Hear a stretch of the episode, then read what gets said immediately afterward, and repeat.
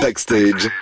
Geek. Bah oui, on est jeudi, tout ce qui s'est passé sur internet et les nouveaux jeux vidéo qui arrivent. Il y en a une qui scrute tout pour vous, c'est Ouais. Sarah. Et on entend beaucoup parler d'intelligence artificielle, les chats GPT, compagnie, etc. En règle générale, on va pas se mentir, Lucas, ça nous fait un peu peur. Moi, ça me fait vraiment flipper. D'ailleurs, il y a une étude qui vient de sortir. 67% des Français considèrent l'intelligence artificielle comme une menace. Mais tu sais, il y a aussi du bon.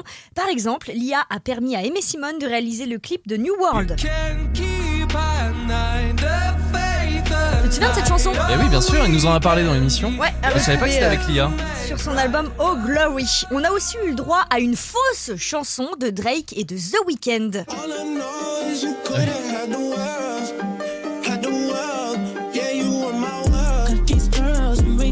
On dirait presque que c'est vrai, hein Ça, c'est l'art. Ça, ça n'existe pas. Ce duo n'existe pas, c'est super réaliste. Drake euh, plus The Weeknd ont déjà fait un morceau, mais c'était pas celui-là.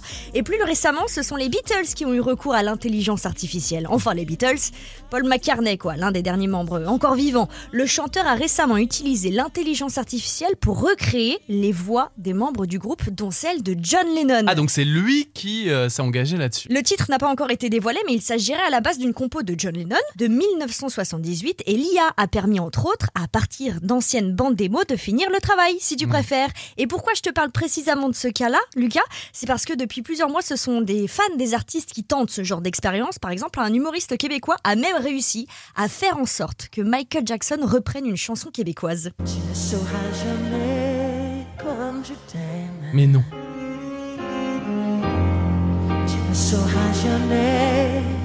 Si tu te concentres bien. Tu sens que c'est une voix un peu robotique, mais Ouais, c'est quand même assez bluffant. Et là, pour Paul McCartney, c'est lui qui a pris la décision de raviver un peu l'âme des Beatles.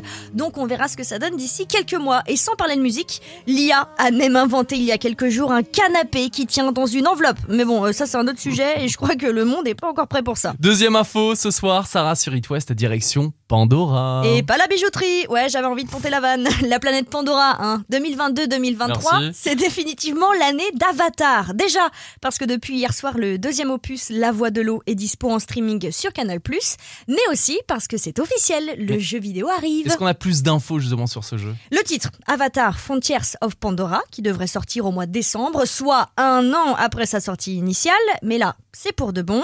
Il sera disponible sur PlayStation, Xbox et PC. Désolé pour euh, les Nintendo Switchers.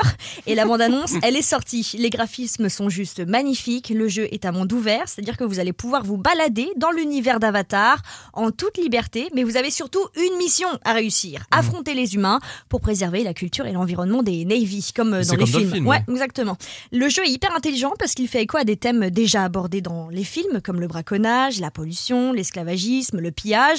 Et puisqu'on a attendu 5 ans pour l'avoir ce jeu, on est bien content de n'attendre plus que 6 mois pour y jouer. Et on termine ce soir sur It West avec un outil qui va grandement nous aider bientôt. Ah ouais, on est beaucoup à envoyer des tonnes de mails par jour. Et si quelqu'un les écrivait à notre place Alors non, Lucas, je ne te parle pas d'une stagiaire. Tu parles de l'intelligence artificielle, je suis sûr. Bah oui, et là ça va bien nous aider. Google serait en train de travailler sur un outil qui permettrait d'écrire des mails à notre place, que ça soit dans le cadre privé ou professionnel. Et cette petite intelligence artificielle ne va pas servir qu'à ça, faire des Excel à notre place. Ah, je- Étant donné qu'on Oui. déteste tous faire des Les Excel. comptes rendus et tout là Écrire des comptes rendus, bref, vous allez gagner un temps précieux avec Help Me Write. C'est la nouvelle fonctionnalité Google.